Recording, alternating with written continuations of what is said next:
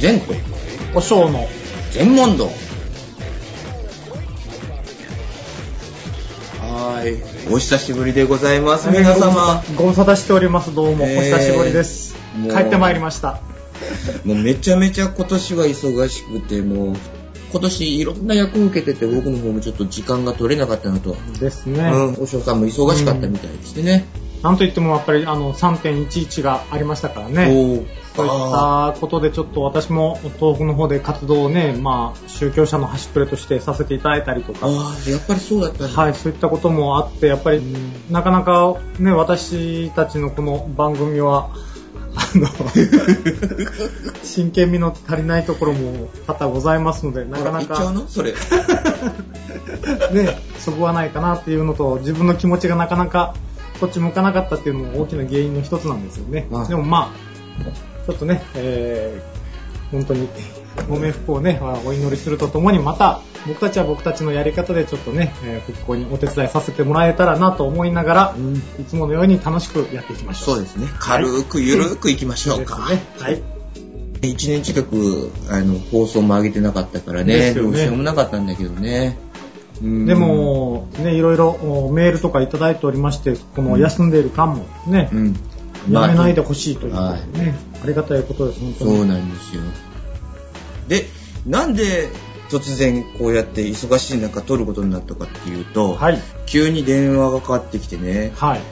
今回は桜ジオ強化月間ということで鬼の局長がですね、はい。ちょっとおしを拉致ってこいと いうことでしてね拉致られました。そうなんですよ。で、この後も、労農網の方もまた今度取るっていう話なんだけど、そうですうん。で、これなんでかって言ったらね、はい。あのー、桜ジオが、サイエンスアゴラ2011、ボイニッチの科学書の方に、お呼ばれしとるみたいでして、ええ。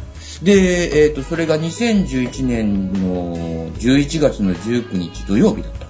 で、12時45分から14時15分、トークセッションでボイニッチの科学書、バーサス桜ジオ。っていうことになってて、これは場所はどこなんですか？え、これ？えっ、と、これね、東京都立産業技術センター？研技術研究センター？5階行動、東京お台場ですね。噛んでますよ。大丈夫ですか？正確にもう一度伝えた方がいいんじゃないですか？えーっと、東京お台場、東京都立産業技術研究センター5階行動で行われますと。日時は、ええーじゅ2011年11月19日土曜日、12時45分から14時15分の間ですね。サイエンスアゴラ2011の方に行ってみてください。お願いします。ー素晴らしい。よろしいですか？これ。あの、ちょうど、か、か、カミカミでしたけど。で、これに合わせて強化月間ということで、うん。えっ、と、いろんな収録をして、えーそうそうそうそう今月はこれを盛り上げるために、ですね。拉致られて、今、ここにいるということなんですね。で、私も強制的に、ちょっと時間作れということだったんですよ。はいはい。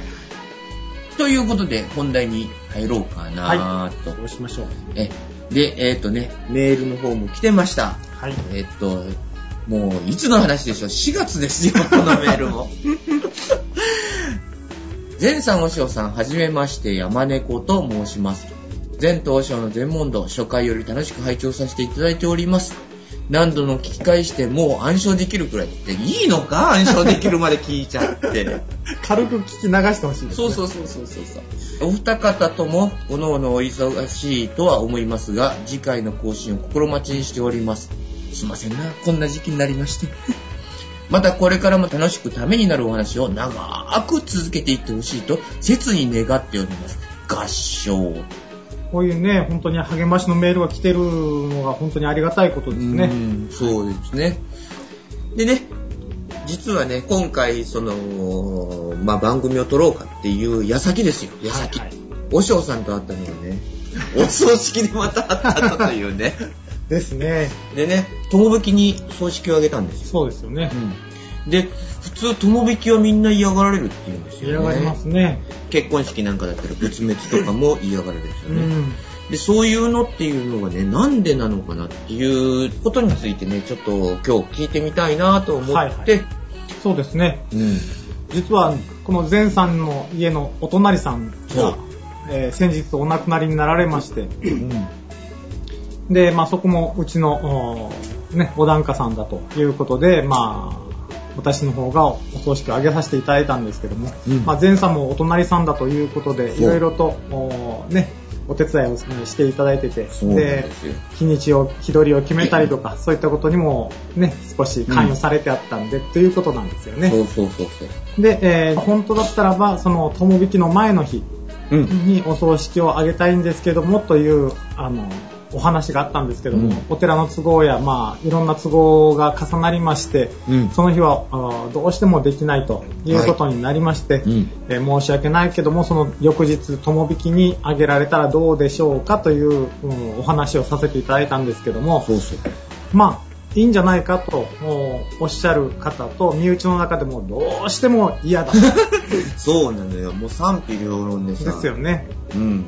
友引きにこのお葬式をしするっちゃなことは絶対に許されんっておっしゃる方とおいらっしゃって、まあそこでちょっとね、も揉めるじゃないんですけどね。揉めたん揉めたんですよね。もうだから、もうしょうがないから、お嬢さんに友引きでもいいでしょうか？聞いてみようと。うん、その、お結論から言いますと、友引きの日にお葬式を挙げさせていただいたということなんですけども、うん。それに関してまあね、前さんの方から、うん。えっとちょっとその話をしてもらえないかなということで、えー言われてましたんで、今日はね、その話をね、軽くさせてもらおうかなとはいいうふうに思っています。うん基本的に大体、えーっとこの六葉陸葉って言うんですけども、うん。これはその中国から入ってきたことだっていうことはね、まあ、皆さんよく知られてあると思うんですけども。マジで？知らなかった。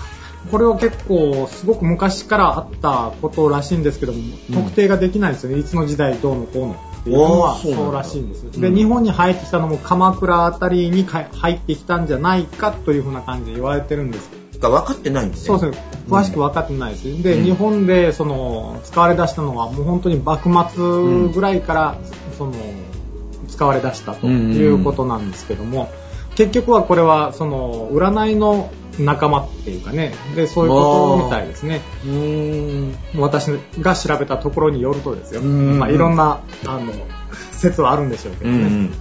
で、まあそういった形で、で勝負師の人が主に使ってたと。勝負師はい、け先勝ち、先負けっていうのがありますよね。はいはいはい、ありますあります。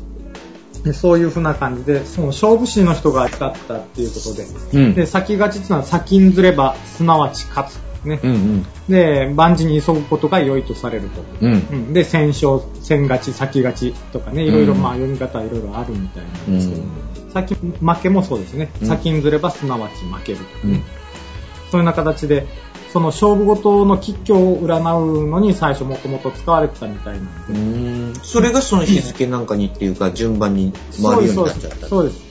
1ヶ月30日とあの勘定して、うんそれを5つに割って、6つがずっとわ振り分けられるというふうな感じです。おで、1月は、例えば、えっ、と、友引きから始まりますよとか、うん2月は、あー先勝ちから始まりますよ、ね。決まりがあるんですよね。そう。だから、途中で1回、パッと月末になるとおかしくなる時があるんですよ。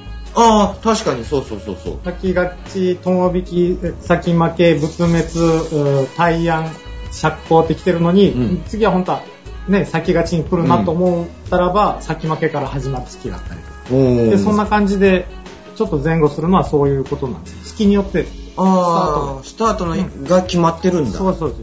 おーで、友引きっていうのも、うんその、今は友達の友うん。に引くっていう字なんですけども、昔はなんかちょっと違う字だったみたいです。うん。あの、私とあなたと共に、うん。一緒にというあの友ですね。うん。に共に引くということで、うん。お互いがそ勝負事を避けて共に引きましょうと、今日のところは引きましょうということで友引きっていうことだったらしいんですね。ただそれがいつの時代からかこういう友を引くっていうことになって、で、この日にお葬式を挙げると、うん。その霊界から友をね、引くということを言われるようになって、じゃあ死にそうなやつを引っ張って次々しそうそう。だから、例えば、前産地のお隣さんが、まあ、ちょっと体のね、悪いそうそうそう。おじいさん、おばあさんがいたとしますよね。前産地で、その、うん。お葬式が出たと。たらば、それを友引きにしたら、うんまあ、翌々日にそのお隣さんが亡くなられたということになったらば、お前の家が友引きに、その葬式をしたから、上から、あの、友を引いたじゃないかと。そういうふうな、まあ、要は、こじつけですよね。こじつけ難癖の世界じゃん。でそういうふうな感じで嫌われるだけで、だから別にこれといって理由はないんですよね。あ、そうなんだ。うん、全然全然、そんな感じなんです。で、何でもそうなんですよね。こういうことをね、その、喧嘩になって、いや、友引きでもいいんだ、友引きはしちゃいけないんだって、うんこう、身内で喧嘩になりますよね。うん。そしたらもう、え、最終手段でお嬢さんに聞こうっていうことになって、そうそう。結構ヒートアップした方々がお寺に来られて、で、お嬢さん、ダメですよね。いや、いいですよねっていうような感じでおっしゃりますよね。うん。でこうこうこうでこういう理由なんでこうなんですよとかいう話をしても、うん。やっぱりその負けた側としては納得はいかないでしょ、そう。がいや違うとうちはもう先祖代々何百年何千年とこのやり方でやってるんだっていうような感じで おっしゃる方とかも結構いらっしゃるんですけどもでもその先祖代々うちはどうのこうのって言ってますけども、まあ、私のこの資料によるとですよ、うん。第二次世界大戦後に爆発的に、えー流行に至ったという、うんその64に関して、ね、64に関してが。はい、うーん。だか、ら別に大した歴史じゃないんですよねだよね。で先祖代々どうのこうのって言ってもで、戦前何はね、そうそうそう。あんまりそんなの気にしてなかったっていうことじゃない。そうわあ、そうだか。から結局そのうちの家は家風としてもう先祖代々こうしてやってたんだとか、うん。なんだかんだ言っても結局はそのね戦後の話が主であってっていうね、なるほど。ことなんですよね。だからそのあんまりいろんなことにとらわれすぎて、うんこう訳がわからんようになってたりとか、あとやっぱりねここはこのやり方なんだっていうのもそれが、うん。そのいい伝統であったりすればいいんですけども、うん。結局もう訳のわからないことであったりとか、そういうの結構多いんですよね。じゃあその、この前のね、うんあの、お葬式の時に、うんあの、聞いてたのが、友人形を入れるっていうのはどういうことだった、あれはもうまるっきりその地方信仰っていうか、うんこの辺のその習わしっていうことですよね。あ、そう。ですね。僕まで聞いたことがあるんですよ。これ何ですかねっていうことだったらば、で要は友を引くわけじゃないですか。うんだけどその道連れになる人形っていうこあとで。、それで友人形って言ってたんだ。僕も全然知らなくて、はい友人形入れればいいの、いい、いいとかなんとかって言っておじいさん言ってたんですよ。だから何のかなとかなと思ったら、うんその棺の中に藁で作ったあの人形がね置いてあったから、そうなんですよ。じゃああれって全国的なもんじゃないこの辺の風習なんだろう？この辺だけかどうか知らないですけど、そまああんまり全国的なあれじゃないですよね。うん。ん、とは思うんですけど。そうなんだ。これがまあ建前の話っていうか本当の話なんですけども、うん。でここから先突っ込むのがまあ僕たちの番組です。そうそうそうそうそうそう。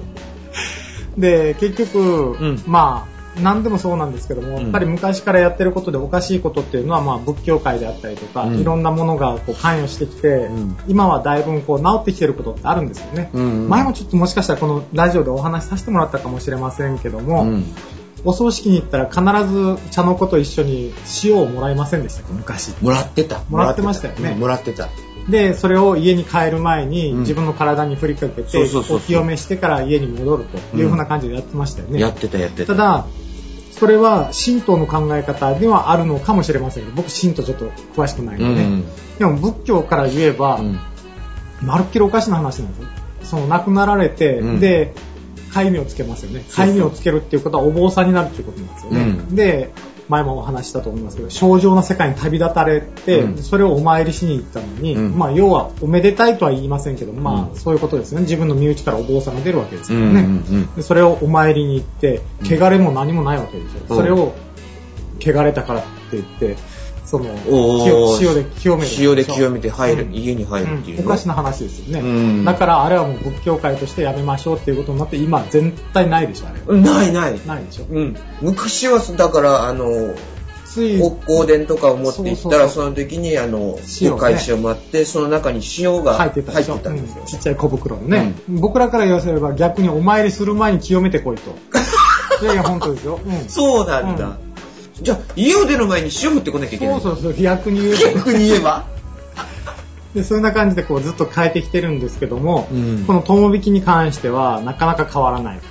あだからこういう根拠がないことなんですよ。だからうん、友引きでもお葬式をしましょうねと、うんあの、仏教界の方が働きかければ、呼びかければ、多分、大々的にやればうん、できると思うんですよね。うんでもやらないんですね。で、なんでそういう風に改善しないのかっていうと、まあ、うんぶっちゃけた話を言うと、うんやっぱりその、お檀家さんが多いお寺さんっうんうんていらっしゃいますよね。1000元、2000元、3000そうね元と、うんその檀家さんを持ってらっしゃるってことがありますよね。そうすればやっぱり月の半分以上お葬式をしてるような感じになるんですよ。そう。ですね。うちみたいにそのお檀家さんが少なければ、うんうんうんね、月に1回とか2回とうんかそのぐらいのペースでしかないんでね、うん。日にちの調整っていうのはまあできるじゃないできるの。ですかでもやっぱり1000元、2000元、3000元とあれば、やっぱり月に10件、20件とお葬式があるお寺もああるるんですよね。うんうん。その人たちはもうどうしても、まあこんな言い方をしたらあれなんですけど、お葬式に振り回されるじゃないですけども、あだから日にちのその予定が立てられないんですよね。うんでも、友引きっていうのはお葬式をしないんだよ。ー。うん。だから友引きの前の夜っていうのはお通夜はしないんだよというふうにしとけば、うん。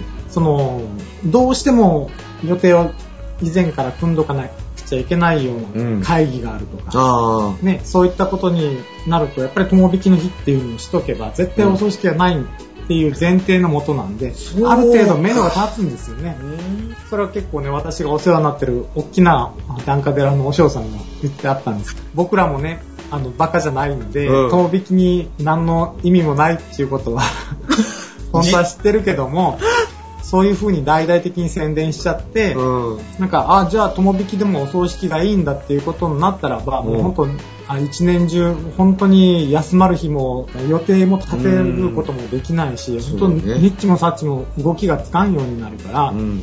だからまあ、それはおかしいなと思いながら黙認してるんですよっていうことをね、おっしゃっててね。なるほど、確かに。だからそれがね、ぶっちゃけた話、それが本当のところじゃないかなと。あで仏教界もやっぱりそういう檀家さんがたくさんいらっしゃるような、うん大きなお寺がやっぱりその主導権を握って捨てるわけじゃないですか、あ。勢力があってね。うんうん。だからそういう人たちが声を大にして言わないから、多分これはずっと変わらずに、ん友引きは葬式をしないもんなんだっていうのがずーっとこうね、来てるんじゃないかなと僕は思うんですよね。はあ、そうなんだ。確かにでもそうなんですよね。僕らでもやっぱりそのお寺さんの行事、うんね、いろんなことがあったりしますそうよね。それはやっぱりもう基本的に、え、次の友引きいつだっけ？え、来月の友引きはいつだっけ？っていう風な感じで、友引きをやっぱり選ぶよう選ぶようにしてるんですよね。だからその友引きの方からずっと先に、あの、予定が決まっていくような感じなんですよね逆にね。なるほどはね。だからまあ、言ってしまえば、陶器の日は、お嬢さんたちのうんいろんな、あの行事を入れられ、入れやすいところっていうわけねそうなんです、。そうなんです。はい、はあ、でも、そういう日がないとね、うん。確かにそれ言われたらそうだよね。そうなんですよね。あの、これがまあ、ぶっちゃけたところの裏事情だと思うんですよね。なるほどね。今はだいぶ違ってきてるんですけど、昔はその、火葬場もね、友引きは休みのところがあったりとか、うちの県でもそうですよ。あの、月に1回だけですけど、友引きの日がお休みでしょ。うん、う。うんん。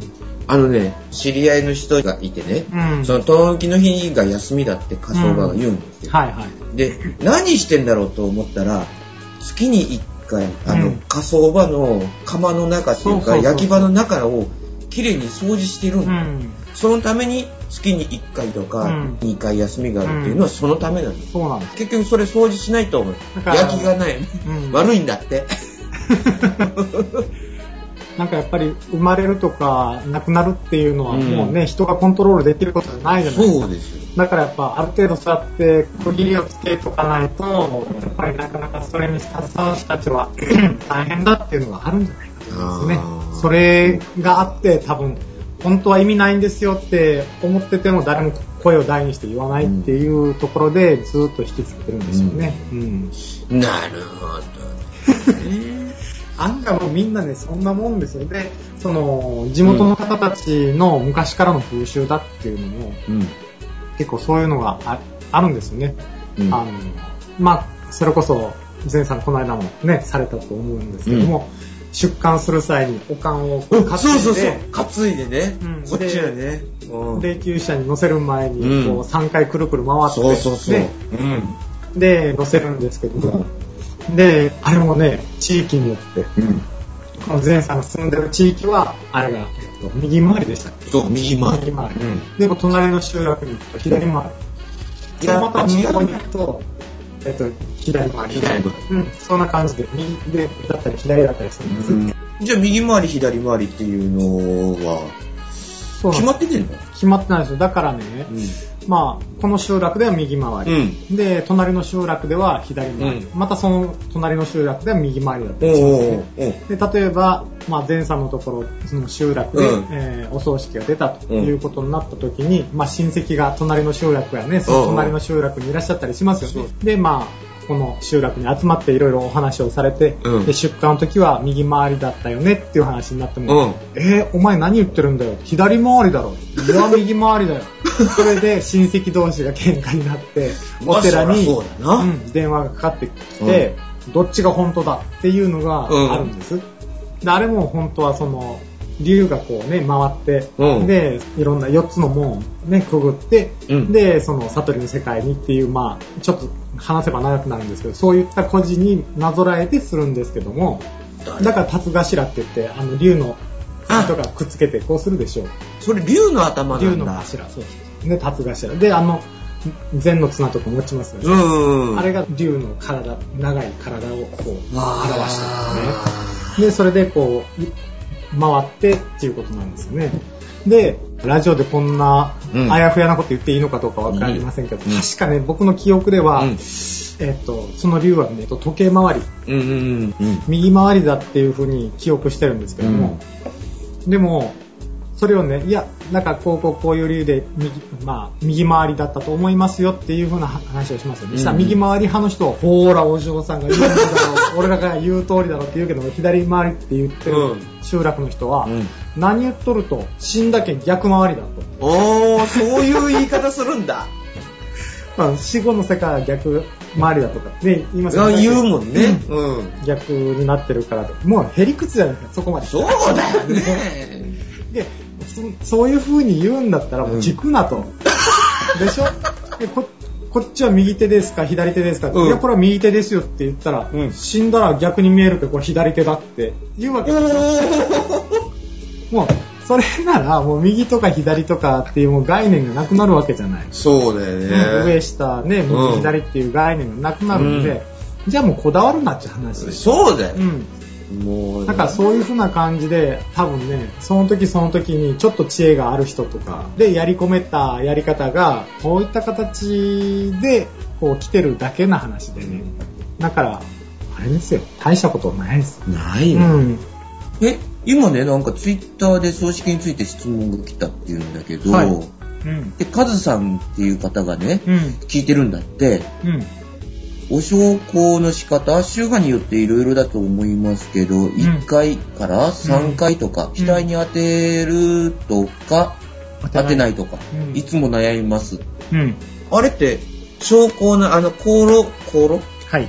あのー僕たちが知ってるのは、額に3回こう、掲げるっていうか、うん。額の方に持ってあげるっていう。う。ん。で、別にただ単に3回た取っただけで右から左にっていう人もいるし、うん。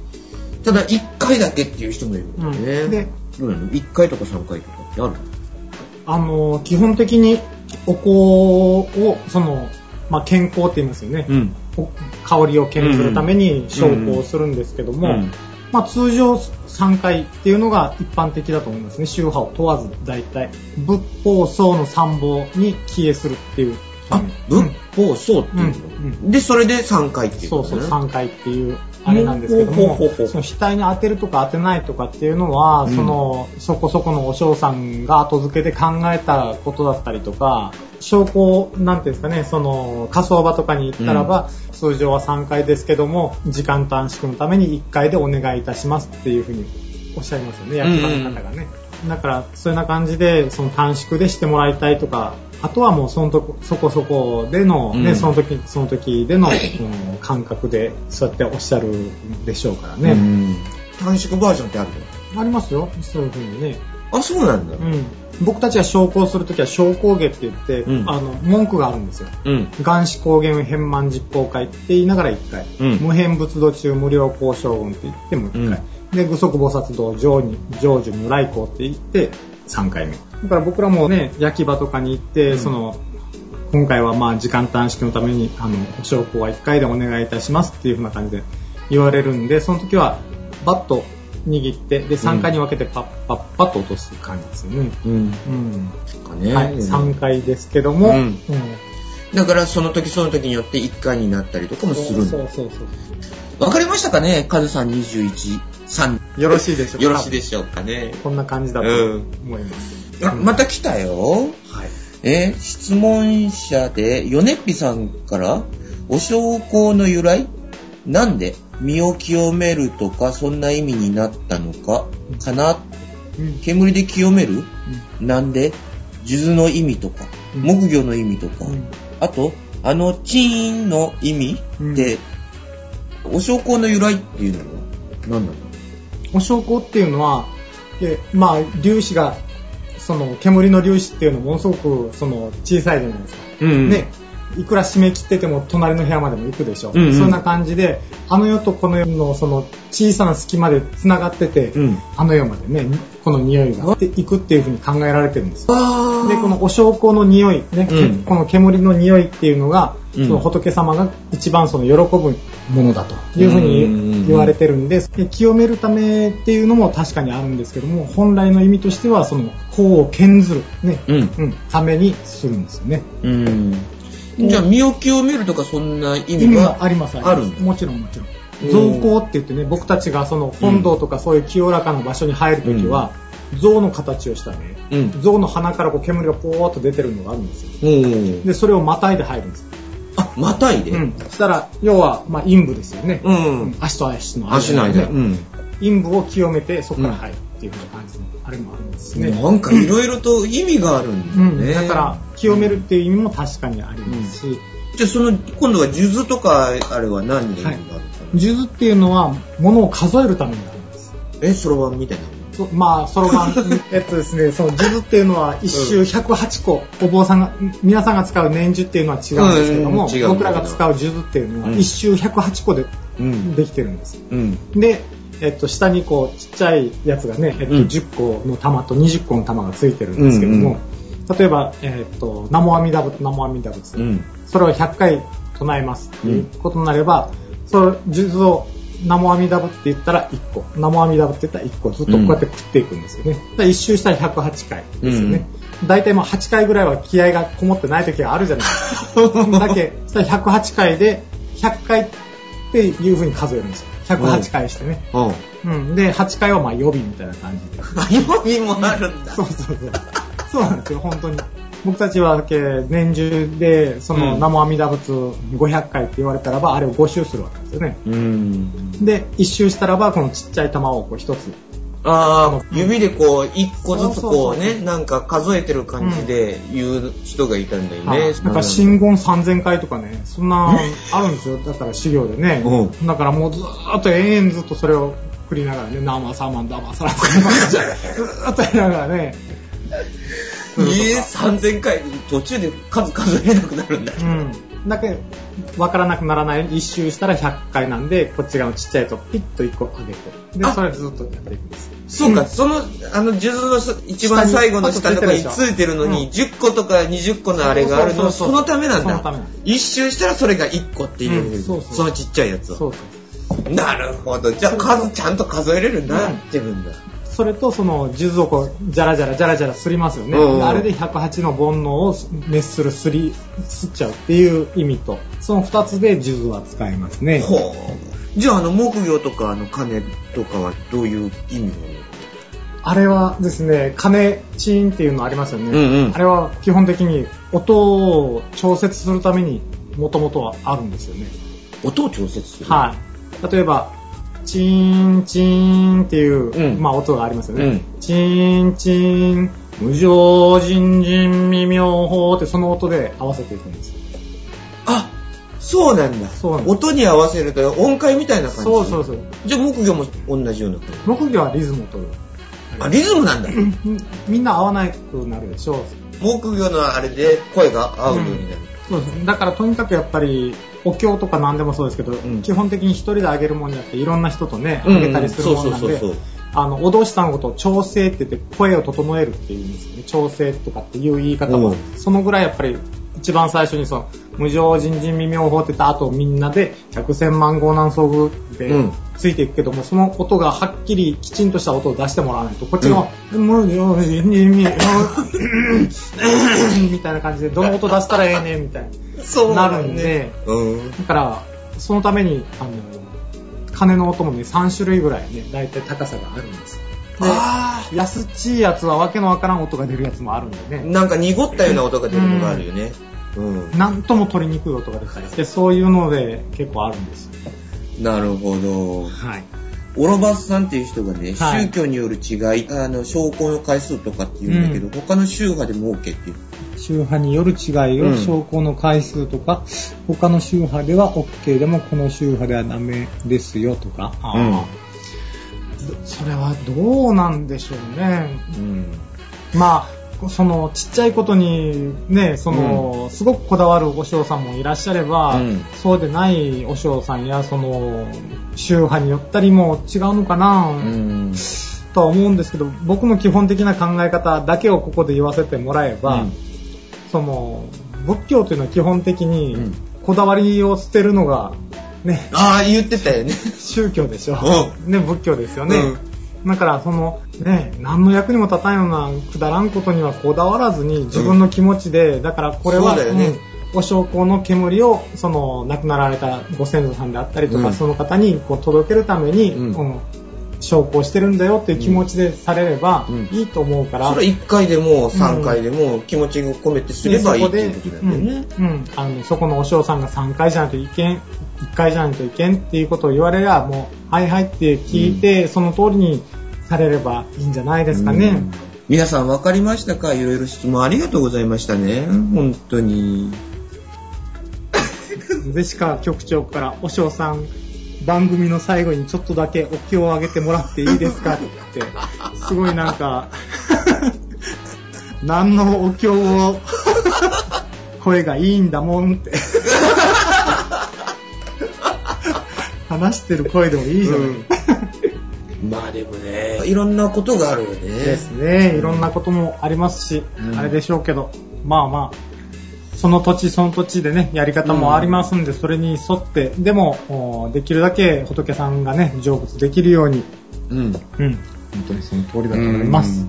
ですね。じゃあまあ、そろそろ、そうですね。はい。で、まあ最後になりますけど、まあ質問とかがあったら、またメールいただければね。えーでもね、本当にこうやって1年間以上ね、うんえっと、サボってたんですけども、うんその間もやっぱりね、先ほどちょっと、お紹介させてもらった山猫さんでしたっけね？うん、そうね。とか、いろんな方からね、励ましのメールやね、そういったものをいただいて、それが本当に、あの、励みになってますんで、はい。うんあの、また、僕たちの放送を少しでも聞きたいなと 思う人があれば、おい、鬼の局長、今さっきからさ、ハゲハゲハゲハゲって何なんだよ、これ。本当に励みになる？ハゲ、励ましってさ、本当にもう俺を個人攻撃するなよな。本当に。またよろしく、そんなメールもね、お願いしたいと思います。ということで、お送りしたのは、ゼント。ご賞でした。じゃあ最後に、お経をちょっと上げてみましょうかね。はーい。元日苦毒不牛一切が東洋主上、海宮上仏道。ありがとうございました。ありがとうございました。いい声だー。